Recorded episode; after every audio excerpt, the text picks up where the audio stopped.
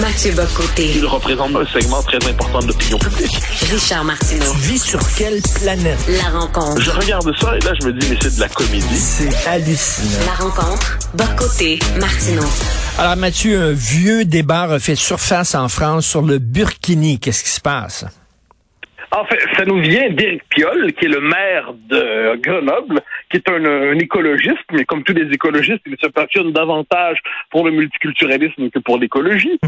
Et euh, Éric Piolle, donc, a fait un règlement dans sa municipalité qui était, qui était approuvé, qui permet désormais le burkini, dans, notamment dans des piscines municipales.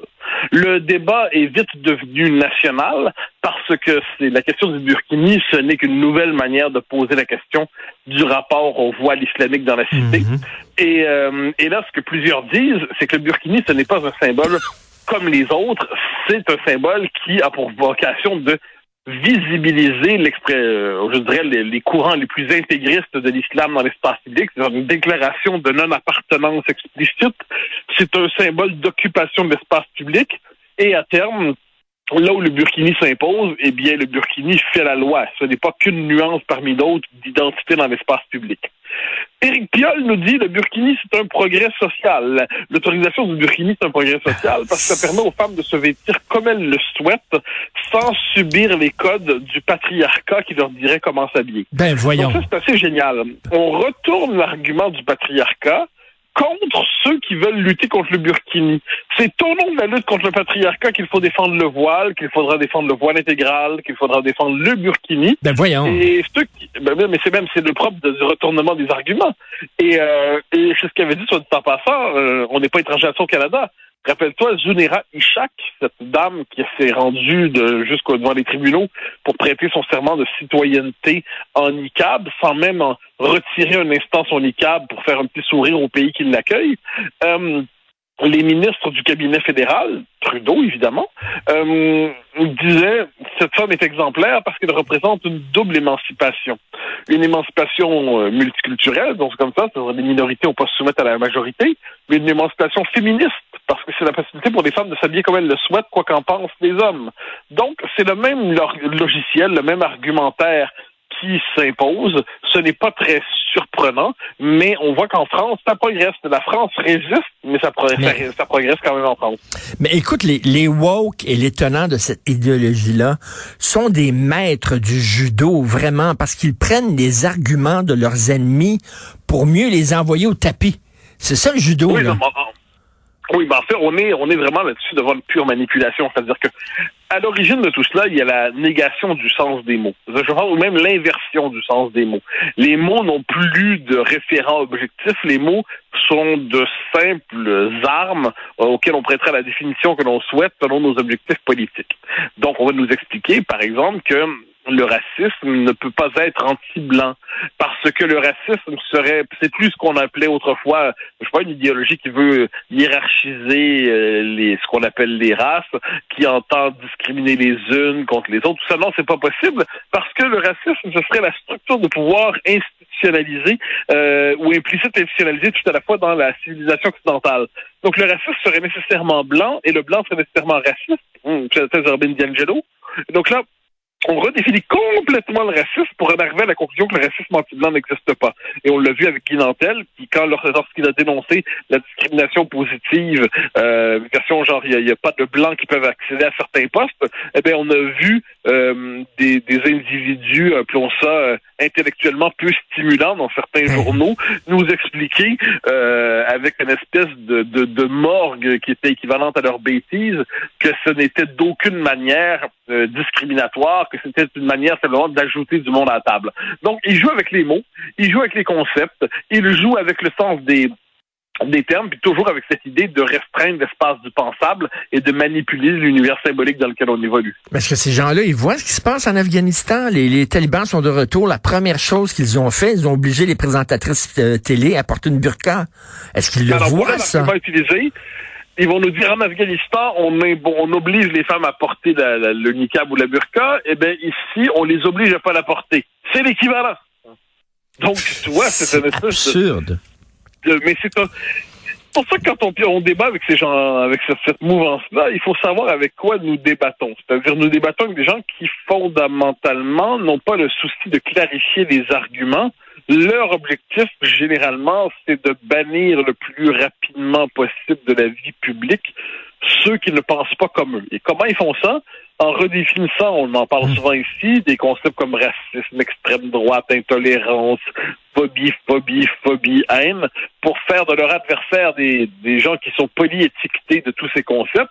Puis dès lors, ben, c'est foutu, parce que si vous êtes tout ça, on parlera pas avec vous, on va mettre des gens en garde contre le danger que vous représentez. Et de ce point de vue, il n'y a pas vraiment de débat possible avec ça. Donc moi, je, le seul débat possible, en fait, c'est aller dans l'espace public puis expliquer ce qui se passe, décrire ce qui se passe, décrypter ce qui se passe, et euh, puis on verra, on verra bien ce que ça donnera comme résultat. Mais non, c'est assez. Éric Piolle, de ce point de vue, représente bien l'avenir de cette gauche woke en France, qui, soit dit en passant, trouve un véritable écho dans la nouvelle coalition, la NUP, euh, la coalition de gauche autour de Jean-Luc Mélenchon. Mais débattre avec ces gens-là, ça sert à rien parce que soit ils gagnent, soit tu perds. De toute façon, ils veulent gagner à tous les coups, même s'ils sont de mauvaise foi.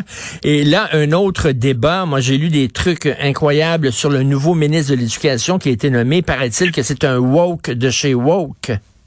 Ouais, alors c'est pas Penziaï, qui est un historien, pardon, un historien, donc euh, universitaire euh, correct, là, qualifié, mais c'est un universitaire qui, comme bien les universitaires, a un euh, lourd, euh, lourd bagage d'opinion qu'il présente comme des options scientifiques.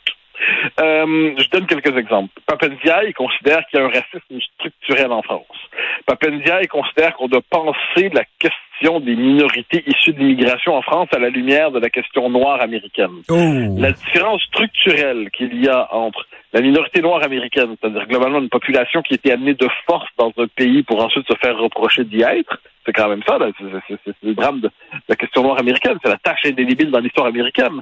Et de l'autre côté, en Europe, et en France en particulier, des populations issues de l'immigration qui ont librement choisi de s'y installer et qui dès lors, on peut supposer, euh, acceptent le pays où elles s'installent.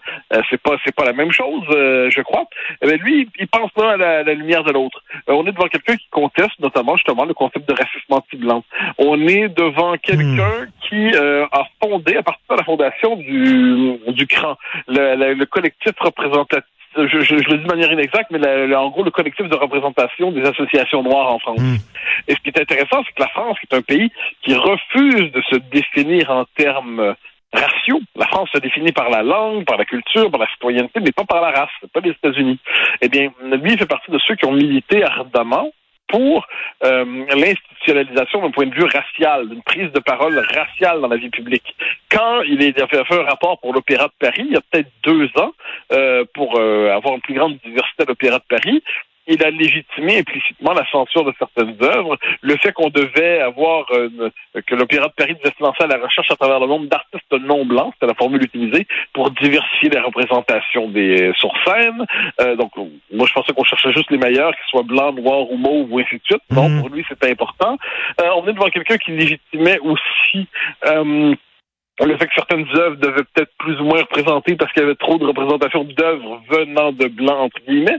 Donc, euh, et là, ce qui est fascinant, c'est que le système médiatique français euh, cherche à, à occulter, neutraliser, euh, relativiser ses prises de position et, euh, et en vient même à dire que parce que Papendiaï, qui est, qui est noir par ailleurs, euh, est noir, et on dit toutes ces critiques-là, c'est parce qu'il est noir, en fait, c'est du racisme. Bon, ça y on est. va vous répondre, ben, et là, on dit non, c'est pas parce qu'il est noir, je, je, il serait blanc, il serait la même affaire, on, on, on aurait les mêmes critiques, mais c'est ce que l'on fait, qu'on dit sont des critiques qui viennent de l'extrême droite, hein, comme d'habitude, et euh, ce sont des critiques qui sont celles euh, de, de gens qui sont racistes. Donc, on cherche encore une fois à tuer la possibilité du débat en l'assimilant au racisme. Euh, c'est assez, c'est assez, assez fascinant. Mais ce qui est assez inquiétant, c'est que là, il est ministre de l'Éducation. Donc, il va, il va Oui, pouvoir... il, il remplace surtout Jean-Michel Blanquer. hein, ça, c'est important. Je, je te le donne en- à la québécoise. là. Quand Papendiaï remplace Jean-Michel Blanquer, c'est comme si à la place de Simon Jolin Barrette, on mettre Don McPherson comme ministre de langue française au Québec.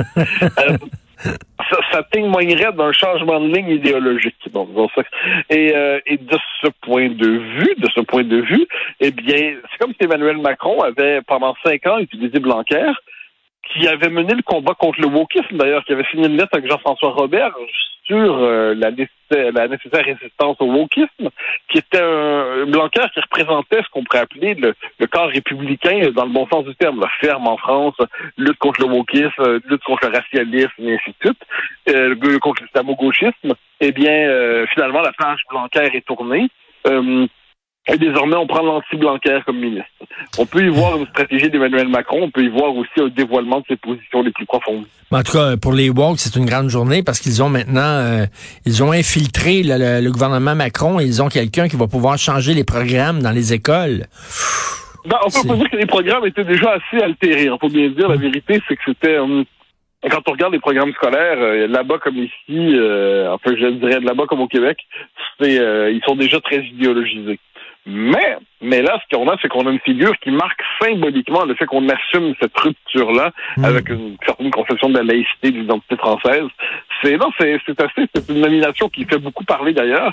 Euh, J'ai consacré trois éditos ici, je vais en faire ah quelques autres au fil du temps, j'en suis certain. Euh, et là, la question est de savoir comment lui-même va réagir devant tout cela. Euh, parce que la critique est sévère. Est-ce qu'il va se victimiser ou est-ce qu'il va répondre aux arguments qui sont avancés? Euh, il a déjà participé, soit ne pas pas faire, des réunions non mixtes. Des réunions non mixtes, c'est-à-dire des réunions d'où les Blancs sont interdits. Euh, mmh. ensuite, ensuite, il a dit que c'était pas idéal, ce type d'association-là, mais il a accepté d'y participer. Imagine, imagine si un intellectuel X, Y ou Z participait à une réunion où seuls les Blancs sont autorisés. Tu crois qu'il serait dans les ministres le lendemain?